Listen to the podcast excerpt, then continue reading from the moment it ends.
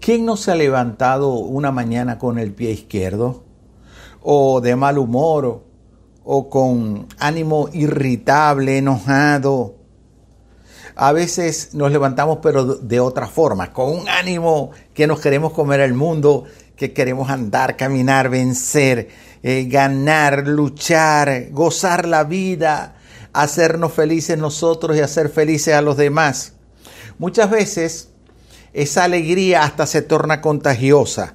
Eh, nos volvemos como que, eh, sí, con, esa felicidad que la gente quiere serlo y otras veces nos levantamos con esa tristeza, con, eh, con esa frustración que la gente no quiere estar con nosotros, porque con ese lamento, con ese lloro constante, yo no quiero estar con esas personas. Esas son nuestras emociones y todo ser humano sin importar la raza, el credo, el país donde viva, todo ser humano las experimenta. Yo estoy convencido que Dios nos creó con un cuerpo físico, también con un alma, que es el asiento de las emociones, y por supuesto con el espíritu, que es el que nos relaciona con Dios, el que se relaciona con Dios. El apóstol Pablo deja ver esta verdad del hombre tripartito cuando escribe a la iglesia de Tesalónica y le dice, ahora que el Dios de paz los haga santos en todos los aspectos y que todo su espíritu, alma y cuerpo se mantengan sin culpa hasta que nuestro Señor Jesucristo vuelva. El deseo del apóstol es que todo nuestro espíritu, toda nuestra alma, todo nuestro cuerpo se mantenga sin defecto alguno hasta la próxima venida de nuestro Señor Jesucristo. ¿Cómo podemos entonces diferenciar, sería la pregunta que te estás haciendo, el cuerpo del alma del espíritu? Qué es el cuerpo, qué es el alma y qué es el espíritu. Aparentemente el cuerpo sí está claro, o sea, la parte física nuestra, pero el alma y el espíritu. Watch McNee, un extraordinario escritor eh, chino, de verdad que productor de una gran cantidad de libros, enseña que el alma es la expresión de la personalidad, la voluntad, el intelecto y las emociones del hombre están allí en el alma. Y luego él continúa diciendo, los elementos que nos hacen humanos están en el alma. El intelecto, el pensamiento, los ideales, el amor, la emoción, el discernimiento, la decisión, la selección. Son experiencias del alma, son cosas que están dentro de nuestra alma mientras que el espíritu es la parte de nuestro ser que nos permite relacionarnos con Dios. Por eso es que el mismo apóstol Pablo afirma en su carta a los romanos, pues su espíritu, el espíritu de Dios, pues su espíritu se une a nuestro espíritu, al de la persona, para confirmar que somos hijos de Dios. El espíritu de Dios se une a nuestro espíritu, se relaciona para confirmar que somos hijos de Dios.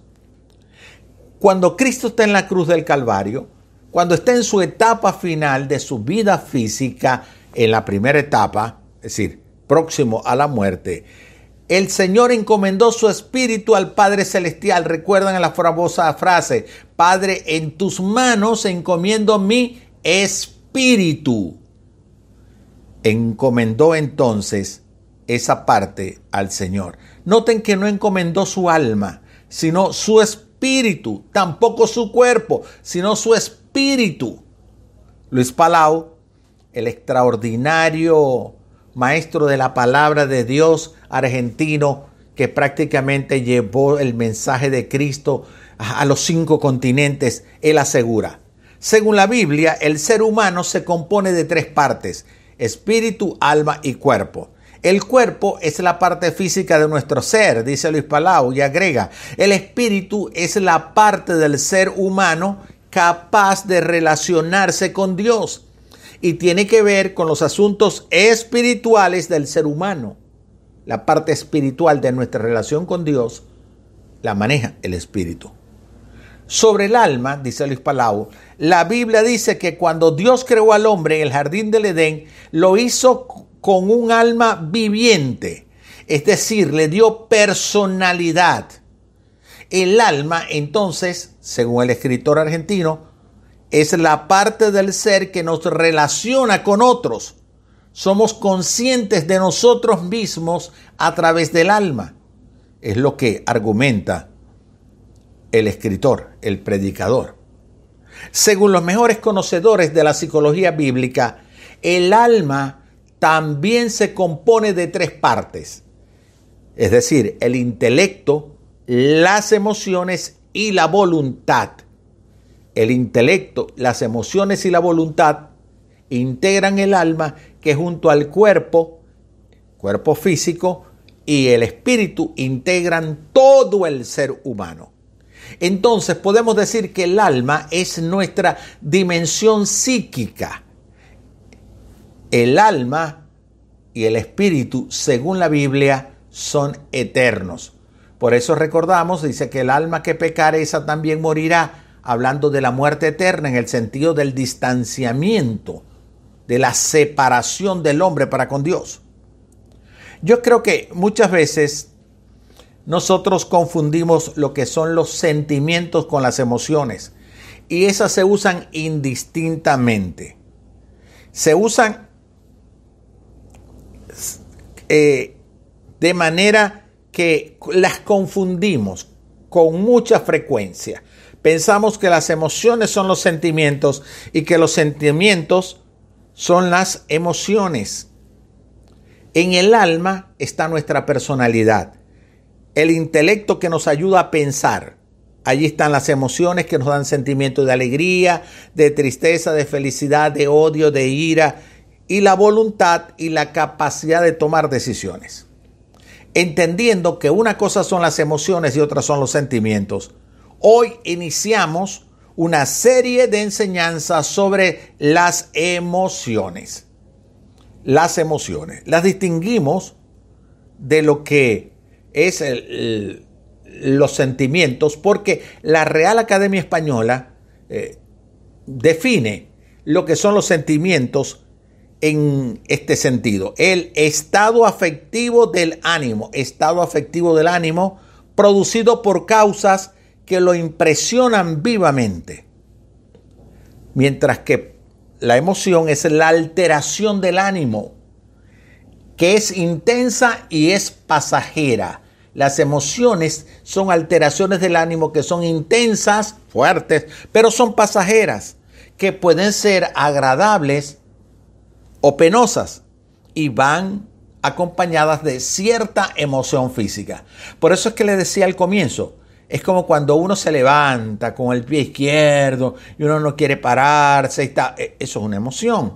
Pero a veces se para con aquella fuerza y aquel vigor y se quiere comer el mundo esa es una emoción, porque es intensa, pero además es pasajera. Los sentimientos son más duraderos y las emociones son alteraciones de ánimo que son pasajeros. Y eso para mí sería la gran diferencia. Las emociones son alteraciones del ánimo que son pasajeras, mientras que los sentimientos son más duraderos. Para esta serie sobre las emociones, estaremos usando la Biblia. Será la base de nuestra enseñanza, ya que la Biblia es la palabra de Dios y es la respuesta a la necesidad de tener una adecuada salud emocional. No hay algo que sea más productivo sobre nuestra salud emocional, sobre lo que son nuestras emociones, sobre nuestra alma, que todo lo que enseña la palabra de Dios el autor de la carta a los hebreos, destaca ese papel trascendente que la palabra de Dios juega en la salud física, emocional y espiritual de nuestro ser. Nada como la palabra de Dios para la salud física, emocional y espiritual. En Hebreos capítulo 4 versículo 12 leemos, porque la palabra de Dios tiene vida y poder. La palabra de Dios tiene vida y poder. Y agrega, y penetra hasta lo más profundo del alma y del espíritu y hasta lo más íntimo de la persona. Y somete a juicio los pensamientos y las intenciones del corazón. La palabra de Dios llega a lo íntimo de tu corazón y del mío, a lo profundo del alma y del espíritu y somete a juicio los pensamientos. Porque pareciera que a fin y al cabo todo gira en torno a nuestra mente y a nuestros pensamientos. Por decirlo de otra manera, buena parte de nuestras emociones provienen de los pensamientos. Y la palabra de Dios, dice el autor de la carta a los hebreos, penetra hasta lo más profundo de todo nuestro ser para someter a juicio los pensamientos. Es decir, si nos sentimos tristes o si nos sentimos alegres, la palabra de Dios te puede demostrar si esa tristeza o esa alegría está fundamentada o es una alegría o una tristeza falsa. La palabra de Dios entonces es la que somete a juicio los pensamientos y las intenciones del corazón no es lo que tú puedas verbalizar. Es aún en lo escondido en tu mente y en tu corazón. La palabra de Dios las va a evaluar. Es como una especie de un escáner médico, pero de tus emociones y tus pensamientos. La palabra de Dios las va midiendo, las va evaluando. Quisiera entonces iniciar esta serie sobre las emociones que nos llevará a cuatro enseñanzas pero quiero comenzar hoy a hablarles de la tristeza. Es la primera emoción, la tristeza. ¿Cuándo fue la última vez que estuviste triste? Dime, ¿cuándo fue la última vez? Ah, ya sé la respuesta. Pero es que ¿quién no vive triste con esta pandemia, el confinamiento social, el que no podamos salir, el que no podamos compartir con la familia, con los amigos, las dificultades para el trabajo? Vivimos tristes, sí, es verdad mantenemos una permanente tristeza. Por eso quise comenzar por la tristeza. Pero hay otras cosas que nos motivan o nos conducen o nos llevan a la tristeza. Cuando muere un ser querido, sabemos que lo hemos perdido. Eso produce tristeza. Sabremos que no lo vamos a tener más en la tierra. Es una tristeza natural. Nos entristece también la pérdida del trabajo o la pérdida de un negocio, tuvimos que cerrar, no hay clientes, la gente no tiene dinero, la pérdida del matrimonio, porque sabemos que ni el dinero, ni el negocio, ni el matrimonio va a volver a ser como era antes, como lo teníamos antes. Entonces es normal que haya una tristeza. Quiero aclarar una cosa. No podemos confundir la tristeza con la depresión. La tristeza es una cosa y la depresión es otra.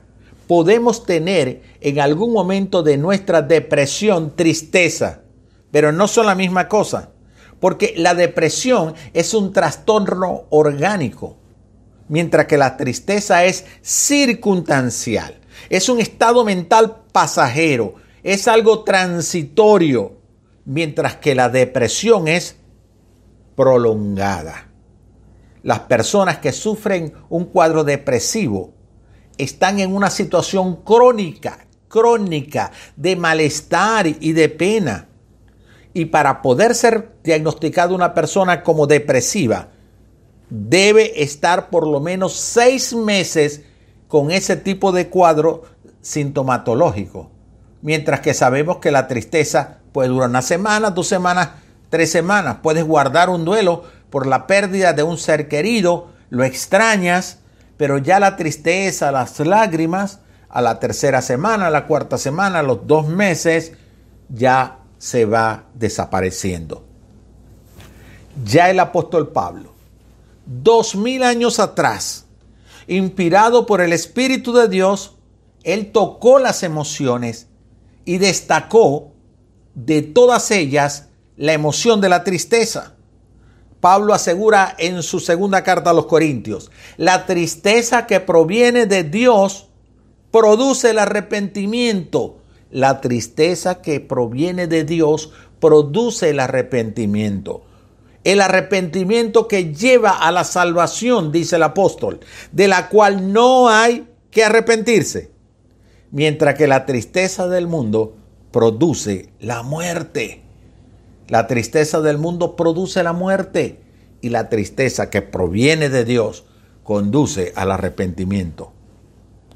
Pablo cuando escribe esta carta, él estaba muy triste, porque él había tenido que enviar una misiva anterior reprendiendo a los creyentes de Corinto por sus pecados y su manera ligera de vivir el Evangelio. Eso le produjo una gran tristeza, porque esa fue una iglesia fundada por él en su segundo viaje misionero. Y esa iglesia se estaba apartando de la santidad. Pero a Pablo también le produjo tristeza, que tenía que amonestar a través de una carta y no personalmente. Pablo hubiera deseado, con ese amor que le tenía a esos creyentes, a esos hijos espirituales de él, poder reunirlos y hablarles con integridad, hablarles con amor y con firmeza, pero personalmente. Pero Pablo se alegra, tristeza, alegría, emociones. Pablo se alegra al saber que su amigo Tito, o mejor dicho, al saber por boca de su amigo Tito, que las recomendaciones que Pablo le había dado a los hermanos de Corintio habían sido atendidas y ahora ellos estaban atendiendo las recomendaciones de Pablo. Es decir, la conducta pecaminosa de los corintios había sido abandonada. Y además, hasta los creyentes que habían estado reprendidos por el apóstol estaban preocupados por la vida de él. Es decir, asumieron sana y espiritualmente la reprensión del apóstol y ahora estaban preocupados por su vida. Pablo le dice entonces que hay dos tipos de tristeza. Una lleva a la muerte y la otra lleva al arrepentimiento. Es decir, te conduce a un cambio de conducta. Hay tristezas que te conducen a cambios de conducta. Lo que el apóstol Pablo está diciendo es una afirmación bíblica y es una afirmación psicológica muy profunda.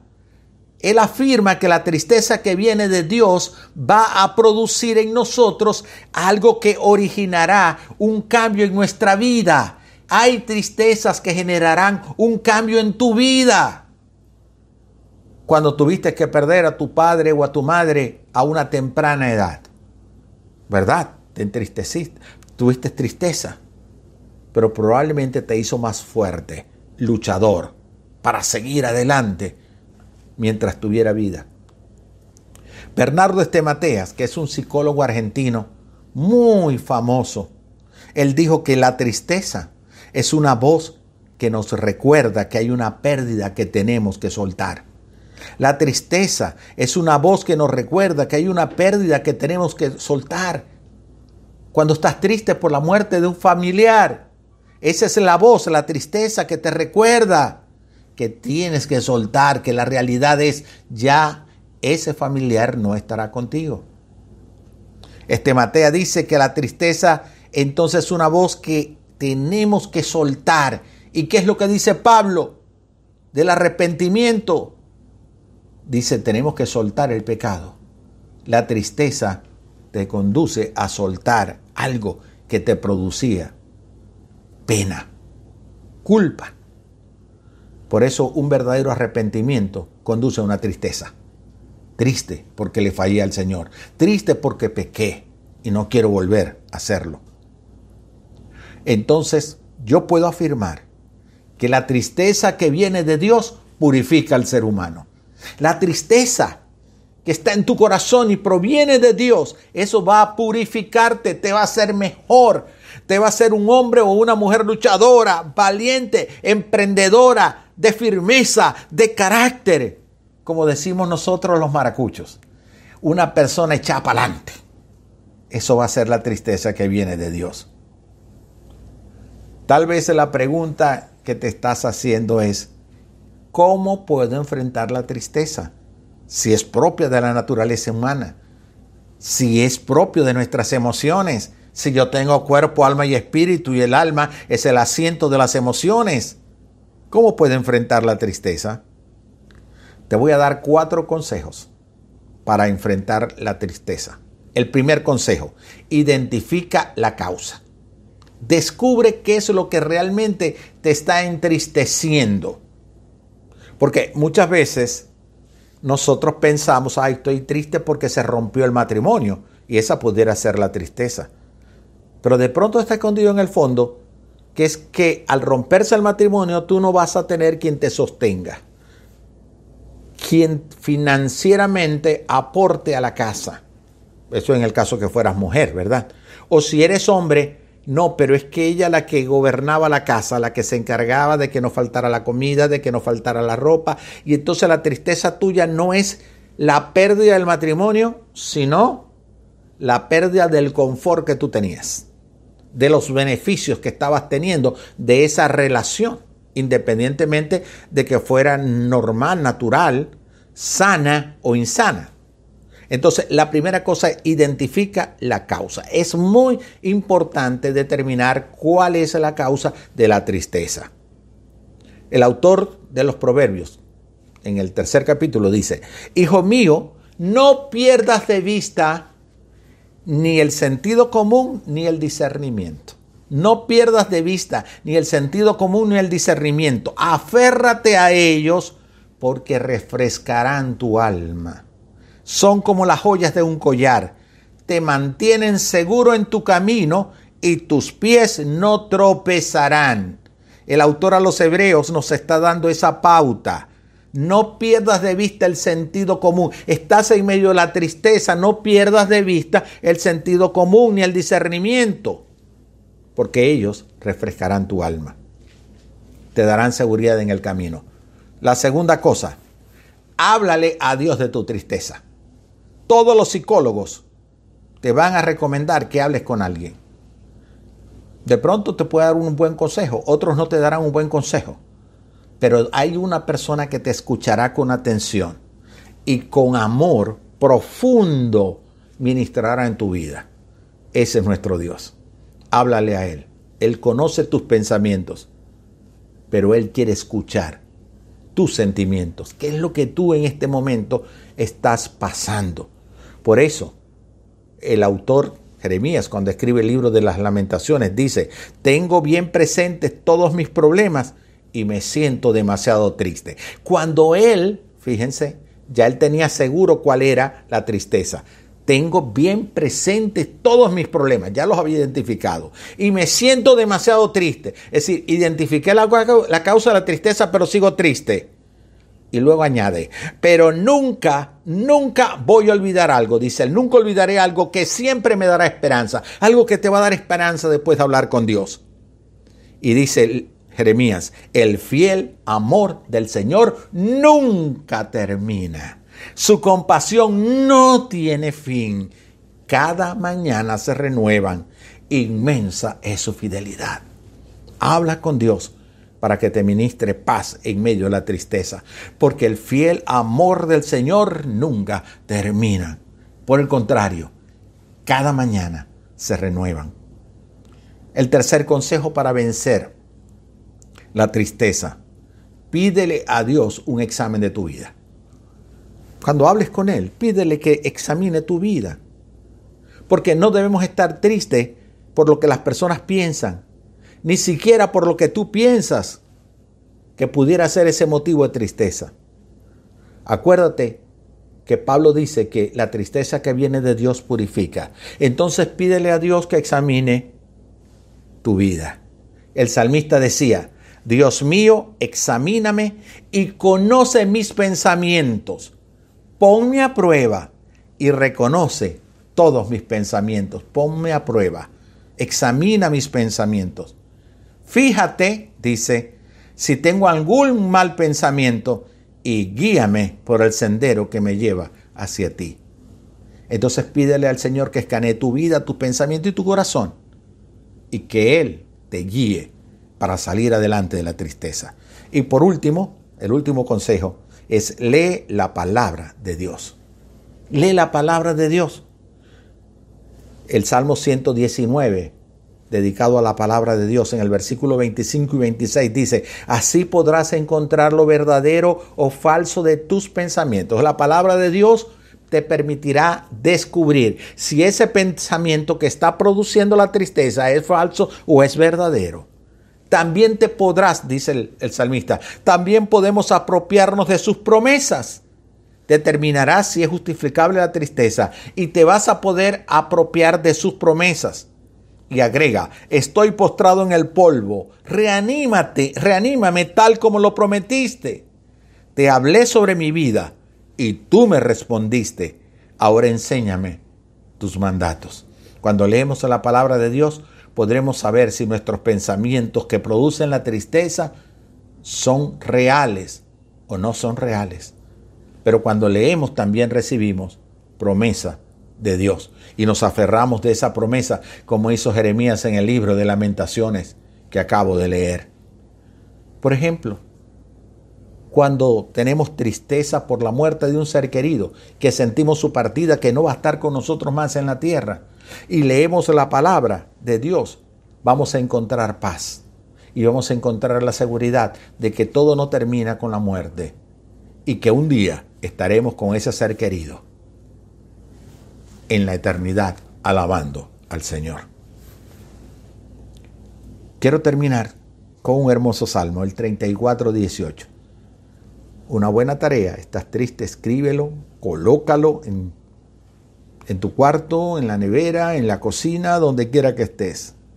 El Salmo 34, 18 dice así, Dios siempre está cerca para salvar a los que no tienen ni ánimo ni esperanza. Dios siempre está cerca para salvar a los que no tienen ni ánimo ni esperanza. Estás triste, no tienes ánimo, no tienes esperanza, Dios está cerca de ti. Dios quiere ayudarte a vencer esa tristeza que te agobia en este momento. Muchas veces, como decía el apóstol Pablo, la tristeza nos lleva al arrepentimiento. Hoy tienes la oportunidad de arrepentirte de tu pecado. Recuerda, Dios es santo y tú eres pecador y por mucho que quieras buscar a Dios, el pecado te separa de Él. Hoy puedes hacer posible que Dios perdone tu pecado y te haga una nueva persona y puedas llegar ante su presencia arrepentido para recibir todas las bendiciones que Él tiene preparadas para ti. ¿Quieres entonces acercarte a Dios? Yo quiero animarte para que hagas una oración de fe, para que confieses que el pecado te separó de Dios, pero que Dios perdona tu pecado en la persona de Cristo Jesús. Eso es arrepentimiento. Darle una vuelta a la vida completa para ahora buscar de Dios. ¿Quieres recibir a Cristo Jesús como tu Salvador personal? Allí donde estás, inclina tu rostro en acción de reverencia a nuestro Dios y repite conmigo esta oración. Mi buen Dios, hoy quiero reconocer que soy un pecador. Me arrepiento de todos mis pecados. Te pido que los perdones. Padre Celestial, quiero también pedirte que me des tu espíritu para que me guíe por siempre. Escribe mi nombre en el libro de la vida eterna. Gracias Jesús por perdonar mis pecados. Amén. Si has hecho esta oración de fe, quiero decirte que hay gozo en el cielo cada vez que un pecador se arrepiente. Bienvenido a la familia de Dios. Quiero ayudarte a crecer en sus caminos. Tengo material para ti. Escríbeme que con gusto te estaré ayudando a vencer la tristeza. Hasta una nueva oportunidad.